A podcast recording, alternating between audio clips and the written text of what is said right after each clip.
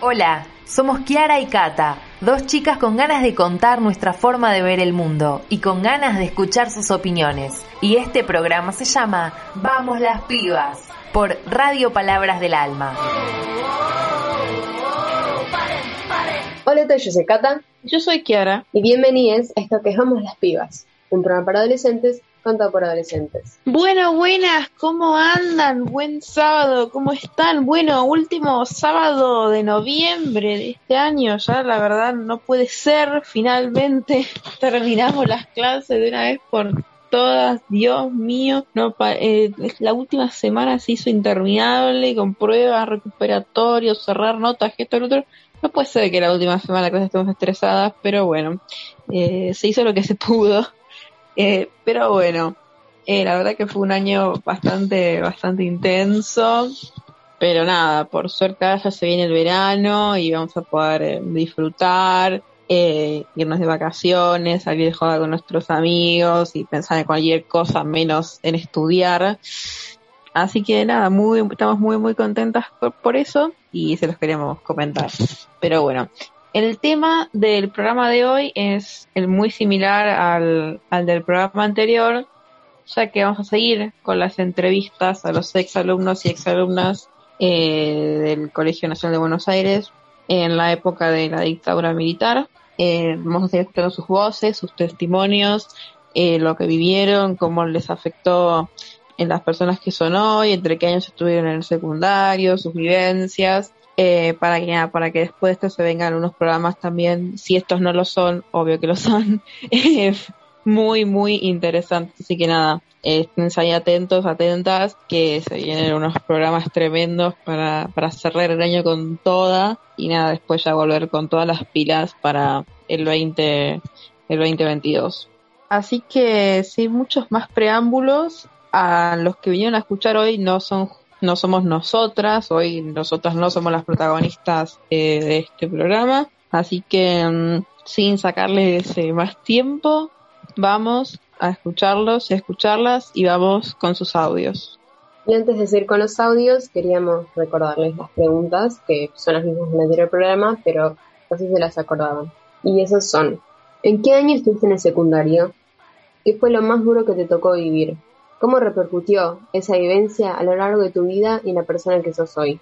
Eh, bueno, esas son las preguntas, así que ahora vamos con los audios de Mariana Falco. Estuve en el colegio entre los años 74 y 79. Entré a un colegio llena de expectativas, pensando que íbamos a hacer la revolución, que íbamos a vivir en un mundo mucho más digno, Iba al colegio vestida con mi poncho y había garitas en los claustros donde podíamos conversar acerca y preguntarnos acerca de las distintas propuestas, había asambleas, a veces se desorganizaban un poco las clases también, pasaban estas cosas, pero bueno, había un clima muy interesante y en el año 75 las cosas empiezan a cambiar.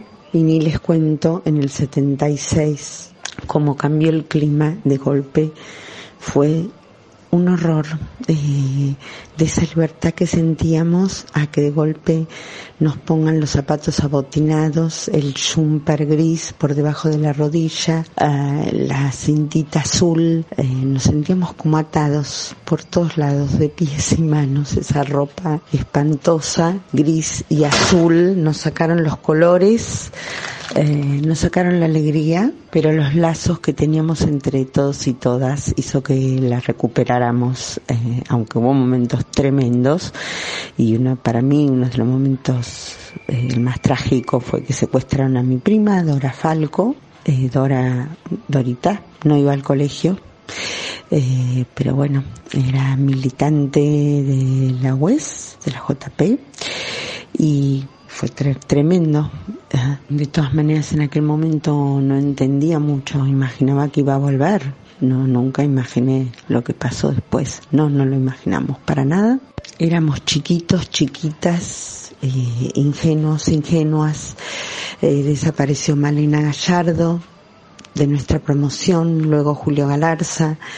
Y fue muy terrible, eh, imposible de simbolizar en aquel momento y ni se imaginan en el año 83 yo en lo personal cuando nos empezamos a enterar de todo lo que habían transitado además en el camino de los campos de tortura fue fueron años también muy dolorosos.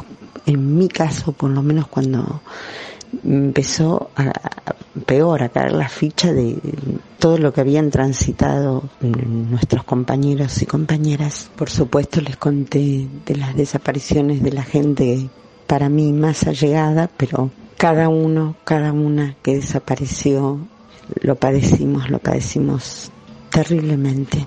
Hasta el día de hoy, cuando agendo una persona, me cuesta poner el apellido cuando agendo una persona. Es como que no quiero poner apellidos. Sí, son marcas que quedan por la vida, muy dolorosas.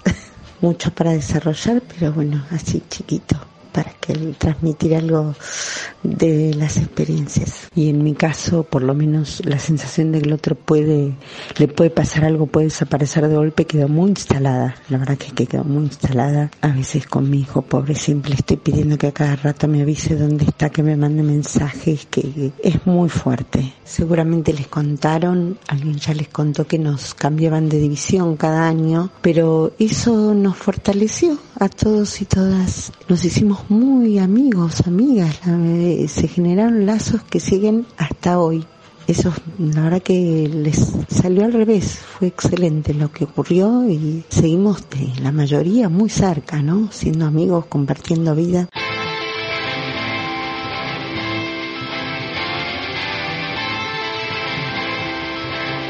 Ahora vamos con las palabras de Aníbal Ibarra. Yo ingresé al Colegio Buenos Aires en el año 71, 1971, y soy de la promoción de 1976. O sea que ingresé con dictadura militar y me fui con la dictadura militar del 76. Con una particularidad, no egresé en el 76 al concluir todo ese año, sino que me expulsaron del colegio precisamente por militancia política, junto con varios compañeros, nos expulsaron a, varios, y la mayoría terminamos en el ILSE.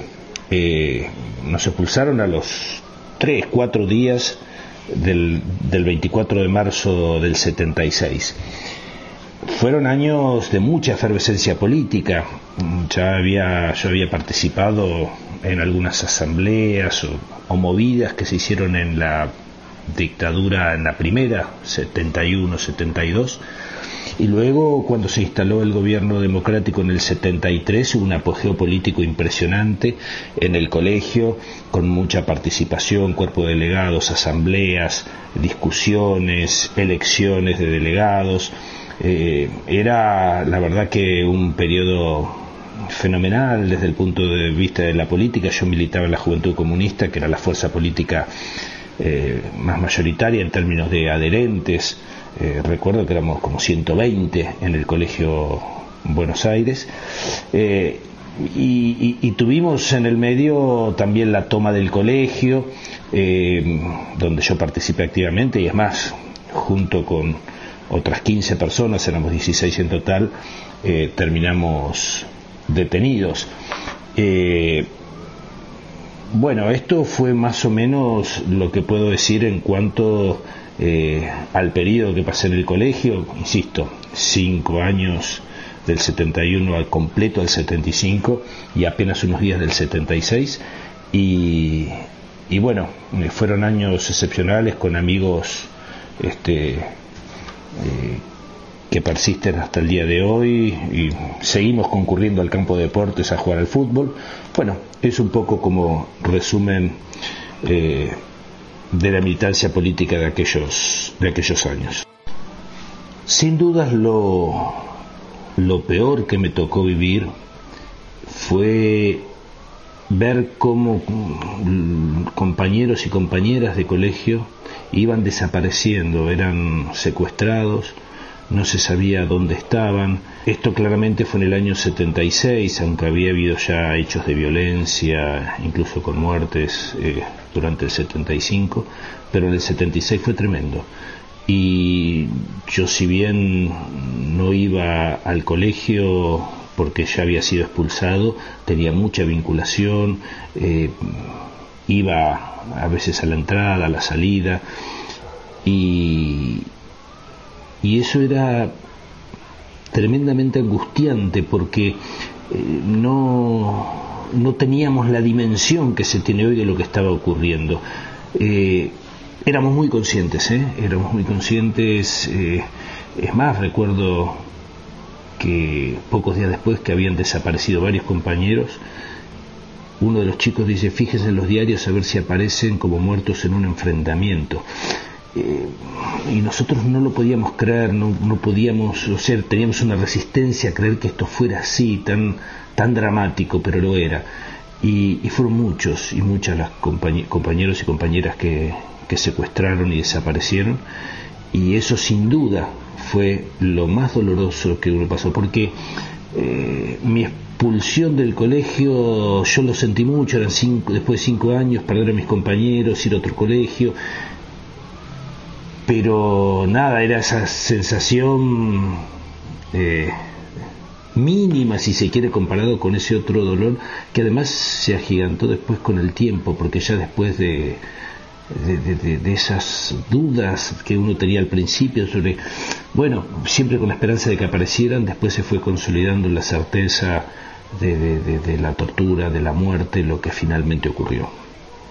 Y todo eso que vivimos en ese año 76 y en los siguientes, ya bueno, fuera del colegio, fueron tan tremendos que, que a todos creo que nos han marcado de por vida eh, y a mí, en lo personal, eh, es como que tengo presente permanentemente la, imagen directa de muchos.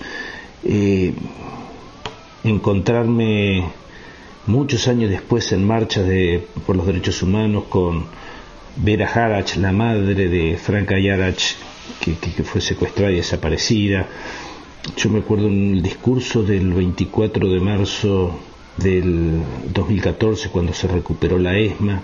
En ese discurso yo hice referencia a Malena Gallardo, con sus 15 años secuestrada, de la cual tengo vivencias así, de, muchísimas, y, eso es algo que nunca pude terminar, por suerte, afortunadamente nunca terminé de, procesarlo, eh, y es algo que, vuelve permanentemente, por eso eh, y digo, yo tengo una prima también hermana de, desaparecida, eh, nos marcó como sociedad, nos marcó a todos los que sufrimos y padecimos eh, en forma directa, indirecta la dictadura, y, yo lo llevo, lo llevo hasta el día de hoy. Voy a recorrer el monumento a las víctimas del terrorismo de Estado en Costanera Norte y siempre busco sus nombres es como una necesidad que tengo. Así que vaya mi, mi recuerdo y mi compromiso por todos ellos. Y ahora estamos con las respuestas de Daniel Livio.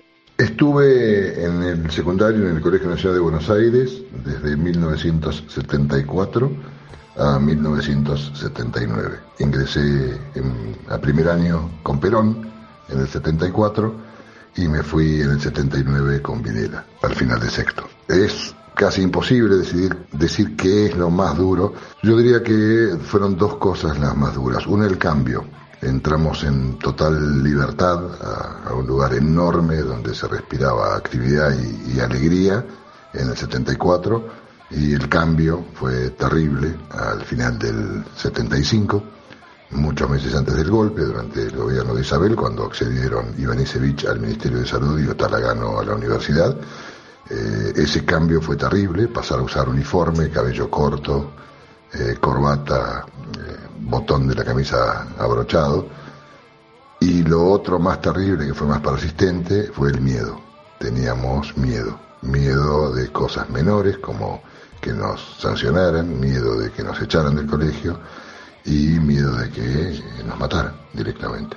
El miedo, el miedo era lo peor bueno, hoy, a los 60, más de 40 años después, no, sé con certeza cómo repercutió la vivencia de adolescencia en el colegio en mi vida, eh, sin duda me marcó, eh, y en particular esa vivencia del miedo, eh, sin duda quedó arraigada, el miedo que teníamos permanentemente y el, salvavidas que significaba el colegio como institución, donde hasta cantábamos eh, que queríamos al colegio pero no la conducción y que el colegio era nuestro y no de ellos. Es más, al encargado de disciplina, un asqueroso torturador, le hicimos sacar el escudito porque logramos que no lo usara, porque no, no había sido alumno del colegio ni docente. Eh, así que repercutió, no lo sé, pero seguramente mucho, rememorando en que arruinaron mi momento de libertad y mayor creatividad de, de, salir al mundo, que era la adolescencia, con lo cual probablemente lo que pasa es que uno no se atreva a hacer algunas cosas de grande, no lo sé con certeza, porque sucedía que en ese momento en el cual uno despegaba y empezaba a hacer cosas, eh, tenía represión y censura eh, y autorrepresión y autocensura. Así que seguramente eso repercutió y repercute en mi vida adulta, pero bueno, es algo que algún día podré saber. Bueno, muchísimas gracias por haber participado. Les mandamos un beso gigante. Sí, muchísimas gracias eh, por coparse y por ponerle mucha buena onda al proyecto este que estamos pensando acá con Cata. Porque nada, nos parece muy lindo que se animen eh, a compartir sus historias eh, en un programa que justamente es bastante escuchado por adolescentes, por jóvenes, que nada, nos parece muy valioso que estas historias se transmitan y que de alguna manera u otra eh, queden eh, grabadas, digamos, para siempre. Y esta es como nuestra manera de, que, de dejarlas eh, grabadas, literalmente y figurativamente también. pero nada, esta es como nuestra manera de, de nada, de aportar un poco para que sus historias repercutan y esto obviamente no, no vuelva a suceder y, generar conciencia sobre esa época y sobre lo que pasó eh, en esa época. Así que muchísimas gracias en serio eh, por haber participado a todos los que participaron en el programa anterior y este, eh, por haberse copado. La verdad que para nosotras eh, significa muchísimo porque nada, la radio es un proyecto que nos encanta y si encima podemos dejar un mensaje y poder transmitir algo lindo, la verdad es, es una sensación hermosa. Así que nada, mil, mil gracias de corazón por, por haber participado en estos programas. Ahora sí, para finalizar, eh, vamos a pasar una canción de Ames 3 AM de Girán.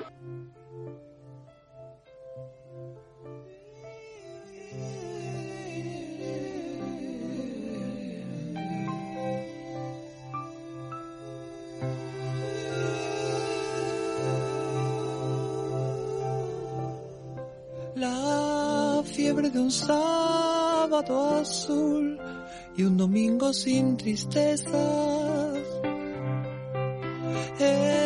Esquivas a tu corazón y destrozas tu cabeza.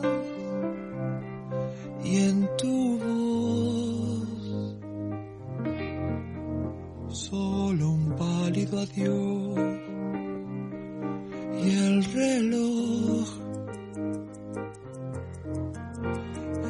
Tu puño marcó las tres. El sueño de un sol y de un mar y una vida peligrosa.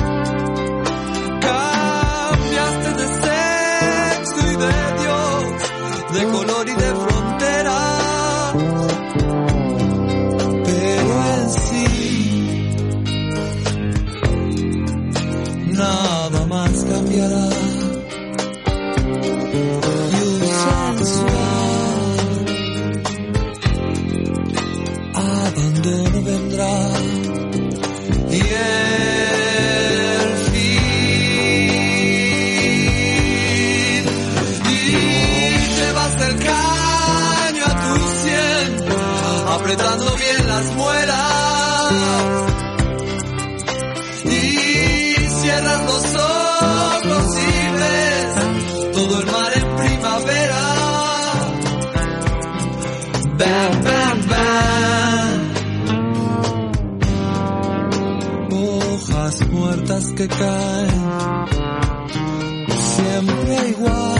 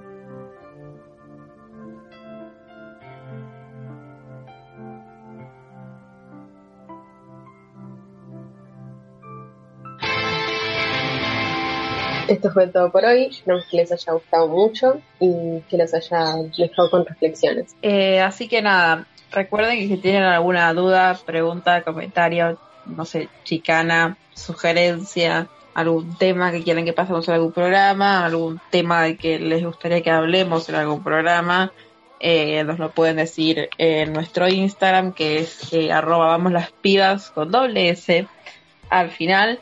Así que nada, disfruten mucho de, de diciembre, de lo poquito que queda de noviembre y de diciembre, que ya se viene fin de año y, y nada, rompemos todo en 2022. Chau, chau. Chao.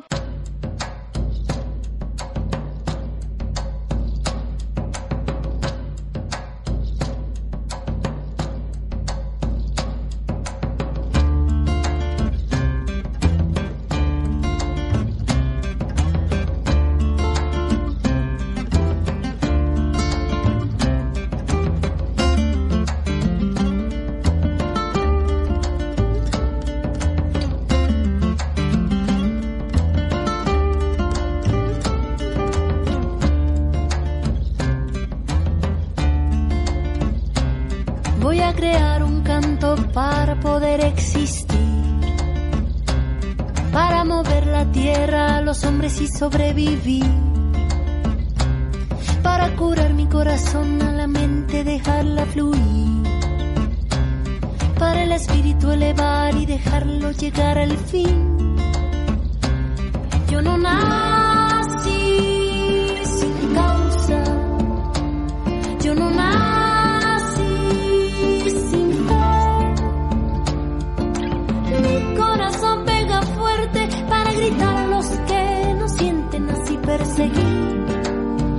a la felicidad. Voy a crear un canto para el cielo respetar. Para mover las raíces de este campo y hacerlo brotar. Para mover las aguas del veneno verde que hay por ahí. Para el espíritu elevar y dejarlo vivir en paz. Yo no nací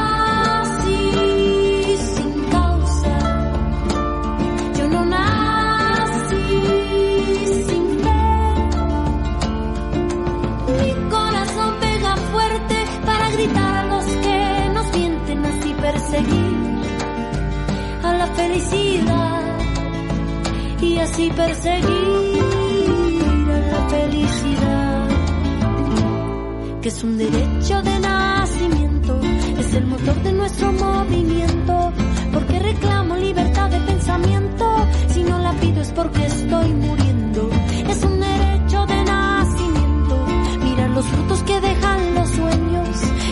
sola voz y un sentimiento, y que este grito limpie nuestro viento, voy a crear un canto para poder exigir que no le quiten a los pobres lo que tanto les costó construir. Para que el oro robado no aplaste nuestro porvenir. Y a los que tienen de sobra no les cueste tanto repartir. Voy a elevar